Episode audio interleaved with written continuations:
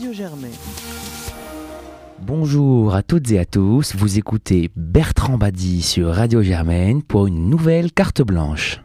Mes chers auditeurs, bonjour une nouvelle fois. Le temps ne se prête pas à des billets très optimistes ni à des commentaires positifs, c'est le moins qu'on puisse dire dans ces temps troublés en France et dans le monde. Je voudrais vous parler de ce qui aurait pu être un espoir et qui se présente sous des jours tristes et inquiétants, à savoir le pacte mondial pour la migration qui est en train d'être signé à Marrakech et qui devait être la grande charte du monde, la première véritable charte du monde en matière d'organisation, j'ai bien dit d'organisation des migrations. La signature s'opère cette semaine. Certains gilets jaunes voulaient aller se coucher sur le tarmac de l'aéroport pour empêcher Emmanuel Macron de décoller pour Marrakech. Finalement, le président de la République française ne s'y rend pas. Ce n'est qu'un secrétaire d'État pas très connu qui le remplace. C'est déjà un mauvais signe, c'est déjà une première ombre sur ce qui devait être la face éclairée de notre monde. Ce pacte incroyable fait hurler une politicienne française. Vous imaginez de qui il s'agit À parler même à son propos d'ignominie. Un pacte par lequel, à travers lequel, tous les États de la planète, unanimes dans un premier temps, auraient dû se concilier pour regarder le phénomène de la migration. Un pacte qui n'a rien de contraignant. C'est une ignominie pour la leader du front ou du rassemblement, comme vous voulez, national.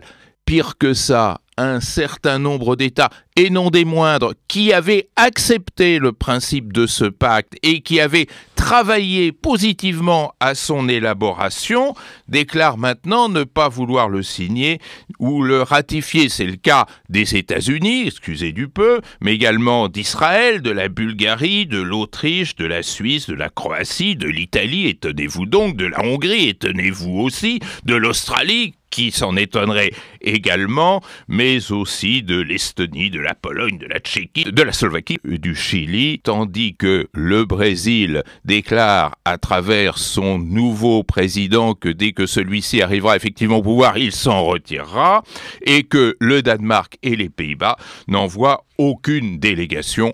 Nous, nous n'envoyons qu'un secrétaire d'État. Eux n'envoient personne. Que nous dit-on de ce fameux pacte? Que c'est un attentat, un attentat à la souveraineté. Vous vous rendez compte? Un texte non contraignant, il n'est pas nécessaire de faire Sciences Po pour savoir qu'un texte non contraignant n'est pas attentatoire à la souveraineté. Mais voilà, ces gens-là, eux, probablement, n'ont pas fait Sciences Po déclare également que c'est une façon d'annoncer des invasions, comme si un pacte entre États organisait, évidemment dans le secret des complots les plus profonds, l'invasion de la planète, ou plus exactement de notre morceau préservé de la planète par ces hordes venues du Sud, autrement dit, venues de la barbarie. Eh bien, essayons de dépasser ces formules étonnantes, pour ne pas dire stupides, et essayons de comprendre ce qu'il y a, ce qu'il y aurait pu y avoir de positif dans ce texte. Je dis ce qu'il y aurait pu y avoir parce que même si le texte est accepté puis ratifié par une majorité de pays, l'ambiance n'est plus la même avec tant de défections et tant de hurlements. De quoi s'agit-il? Il s'agit d'un document en fait extrêmement intéressant qui je ne dirais pas renouvelle euh, les mœurs euh, de notre système international, mais en tous les cas, incontestablement, les font évoluer dans le bon sens. D'abord, c'est un texte lanceur d'alerte. Il faut comprendre ce que signifie cette fonction nouvelle, c'est-à-dire attirer l'attention sur. Il y a un problème de migration, tout le monde le sait, eh bien tentons de le résoudre par voie multilatérale, par voie de l'imagination, par voie de la concertation, c'est-à-dire de la réflexion collective. Encore une fois, il ne s'agit pas de décider quoi que ce soit, mais de penser ensemble, de faire entrer un sujet sur l'agenda institutionnel international. En quoi est-ce une ignominie de reconnaître un sujet que de se déchirer à son propos, de chercher au contraire des voies euh, consensuelles d'organisation et de règlement. Deuxièmement, c'est un texte orientatif. Encore une fois, et je le répète, non contraignant, mais orientatif, c'est-à-dire quoi? Eh bien, penser un certain nombre de principes qu'il faudra ensuite, peu à peu, mettre en ordre et concrétiser que nous dit euh, ce texte? Eh bien qu'il faut réguler les flux migratoires. Tiens, tiens, tiens, réguler, pas encourager, pas provoquer des invasions, réguler. Ça fait peur la régulation? Ah oui, ça fait peur, évidemment, aux passeurs mafieux, car s'il y a une régulation des flux migratoires, c'est une très mauvaise nouvelle pour euh, les passeurs mafieux. Alors c'est peut-être ça qui inquiète Madame Le Pen, je ne sais pas. Mais en tous les cas, c'est un principe qui, comme vous le savez, est fondamental dans le jeu international, il n'y a de mondialisation possible que si elle est régulée. Deuxièmement, humaniser. Ça fait peur, ça aussi, humaniser, ça veut dire quoi? Ça veut dire que les migrants ne sont pas des pions, ne sont pas des objets, ne sont pas des cafards. Les migrants, ce sont des êtres humains qui souffrent, mais ce sont surtout des êtres humains qui sont porteurs de droits, c'est-à-dire de droits que nous devons prendre en compte. Nous devons faire en sorte que leur sort absolument dramatique, puisque au bout de leur sort, il y a souvent la mort et au fond de la Méditerranée, eh bien ce sort dramatique peut être humanisé. La belle affaire, quelle horreur Et on comprend effectivement pourquoi c'est ignominieux.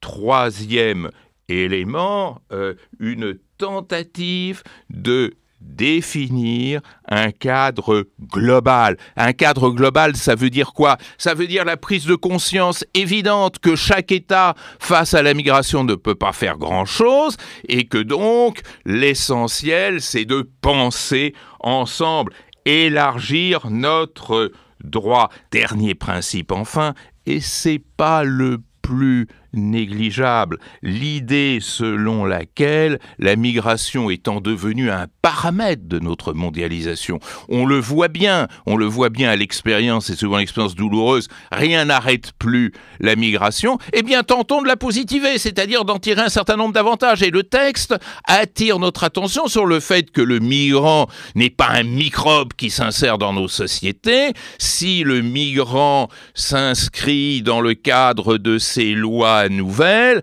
il peut être au contraire une ressource positive. Positivons le migrant, positiver la migration, ça veut dire quoi? Ça veut dire optimiser pour chaque protagoniste les chances d'en tirer un avantage positif. Les sociétés de départ, qui souvent ont besoin d'argent, ont besoin de revenus, ont besoin de ces fameuses rémittances, comme on dit. Les sociétés d'accueil, qui effectivement peuvent tirer énormément de profit de la migration, de tous les points de vue, économiques, sociaux et culturels. Et puis, enfin, troisième acteur, le migrant lui-même, qui a bien sûr ses droits. Tout ça, c'est tout simplement aller dans le sens de l'histoire. L'histoire fait peur aux conservateurs, c'est presque une lapalissade.